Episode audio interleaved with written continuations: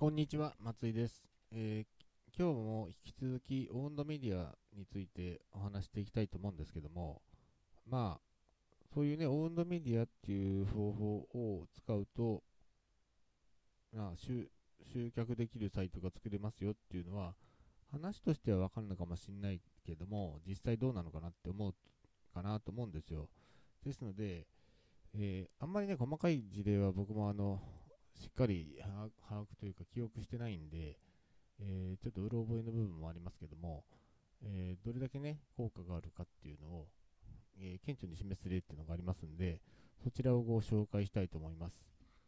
え DNA って会社ご存知ですかね？あの、永久ベンチャーでしたっけ？とか言って、あのまあ、ずっと革新的なことやって生き続けようみたいな感じでね、やってる DNA って会社があると思うんですけども、あそこの会社がですね、えー何年前かな、もう3年ぐらい前になるんですかね、えーウェルクっていうサイトをね、やってたんですね。それとまあ似たような形で、え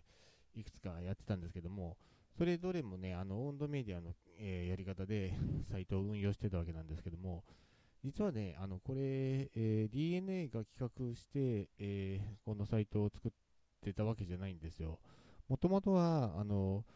独立したね、ベンチャー企業がそういったサイトを立ち上げてて、すごい、あの、アクセスが集まるサイトを持ってたんですけども、それをね、DNA が買収したっていう形で、まあ、あの、まあ、会社ごと買っちゃったっていう形ですね。まあ、これだけでもですね、あのまあ、いかにオウンドメディアで、あの、ホームページに集客できるホームホームページを作ると、えーまあ、すごいのかなっていうのがおそらくわかると思うんですけども、会社ごと買われちゃうわけですからね。まあ、やっぱり、あの、アクセスする、アクセスが集まるサイトをね、ゼロから作るっていうのは、かなりのかなりの手間暇、労力がかかりますし、まあ、その手法通りにね、作ったからといって、まあ、ほぼ確実にアクセスを集められるんですけども、100%というわけではないですし、やっぱりですね、あのそれなりに人が集まる、えー原稿を書くってなると、今はやっぱりですね、そこそこマンパワーがいるわけなんですよ。で、IT 企業の場合ね、あの人件費っていうのが一番大きいコストになりますんで、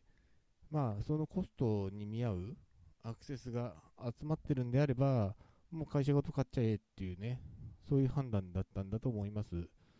でね、あのちょっと一時期、まあ、テレビでもね、話題になってて、大きな事件になってたんで、ご存知の方多いと思うんですけども、ウェルクはですね、そういった関係、感じで、確か医療系のね、えー情報をすごい発信してて、まあ、なんか頭が痛いとか、あなんか体の具合がどっかこういうこんな症状の時どうすればいいの？みたいのをやるとあの結構ね上の方に来てたみたいです。でただしあのそのオードメディアのやり方としてやっぱりキーワード重視のページをページの作り方っていうのをしていくわけなんですねそしてそのキーワードにはまった記事をあのアップすることで、まあ、上位に表示されていく SEO を行っていくっていうことなんですけども、えーまあ、まあ、いいんですよ。ちゃんとした情報だったらよかったんですけども、そのウェルクがやってたのは、なんかね、頭が痛い、あ、違うな、肩が、肩こりについてみたいな記事にね、あのーいろんな理由が書いてあるんですけども、ちょっと、えー、なんだっけな、その理由の一つに表例されてるとかね、例がついてるみたいなのがあったりとかね、なんか医学的にもこんな、ちょっとまずいんじゃないのっていう表現が、あのある記事の中にはあったりとか、っていうことで、適切な表表現じゃ、適切な情報じゃないものもね、あのキーワード重視で、キーワードありきで作ってたものがあったみたいなんですね。まあ、それで DNA は、まあ、一応上場企業なんで、そういったコンプライアンスとかっていうのがあるあるので、それに従ってやっている、やっているはずだみたいなのとかね、あったみたいなんですけども、まあ、それが現場ではきっちり守られていなかった。で、まあ、なんだろう、か買収したね、買った会社なんで、そこまで、あの、指揮系統が行き渡ってなかったみたいなことでね、あの経営陣が非常にショックを受けていたっていうのもあったと思うんですけども、まあまあ、それはちょっとね、あの企業の運営のね、ちょっと甘いところがあったのかなと思うんですけども、まあそんな感じでちょっとね、あの話題になってたんで、ご存知の方もいると思うんですよ。でね、だから、そういったね、大手の企業がね、あのアクセス集まってれば、買うぐらいに、えー、効果がある。まあ、ぶっちゃけだから、それだけアクセスが集まってれば、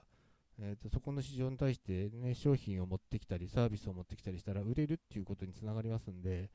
それだけね、あのー、資産価値があるっていうことの判断、判断例なんですよね。ただまあ、その方との運営間違えちゃったよっていうので、そういったマイナスのね、えー、話題にな作りになっちゃってて、確かあの時ね、えー、買った会社の数は分かんないですけども、えー、と6サイトとか8サイトとかそういった温度メディアで集めあの DNA がね、えー、運営して、DNA のグループが運営して、確か6サイトだか8サイトだか、まあ、分野はそれぞれだったかちょっと忘れちゃいましたけども、あったんですけども、その問題があったりとか、あとね、確かね、えーと、画像の商標権の問題みたいなのも、これ DNA のこの問題と一緒だったかちょっと忘れちゃいましたけども、画像の無断使用みたいなのもあったりとかね、ということがあって、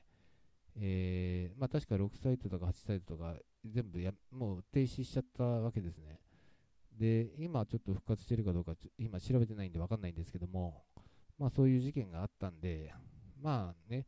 アクセスがそういう、どのぐらい集まったんですかね。月、そういう、えー、ばね、買収対象になるようなので、医療系だったら、うん、100万ビューとかあったあったんですかね。まあ、かなりのアクセス数があったからこそ、そういったね、えー、会社とかサイトを買ったんだと思いますし、えー、という事例があります。すいません、ちょっとね、なんか あの、記憶が曖昧な部分もあって、えー、あれかもしれないんですけども、実際ですね、私の知り合いのサイトも、えーと、ある分野に特化したものなんで、まあ、なんとも言えないんですけども、なんとも言えないっていうか、あアクセス数自体はそんな大したことないんですけども、それでもね、えっ、ー、と、えっ、ー、と、M&A の会社が評価したら、2億円だったかな ?1 億円だったかな ?1 億だか2億の値段がつきますよっていうようなことを言われてたりとかね。またね、あの、ちょっと実現はしなかったんですけども、僕が運営しているサイトもね、500万円っていうね、値段がついたことがあったんですよ。まあ、うちのサイトは月間5万ビュー、5万ページビューで、えー、っと、アクセス数 3, 3万ぐらいかな ?3 万アクセスぐらいなんで、まあ、そんなにね、大きい方じゃないんですけども、まあ、これ育てていけばね、もうちょっと、まあ、う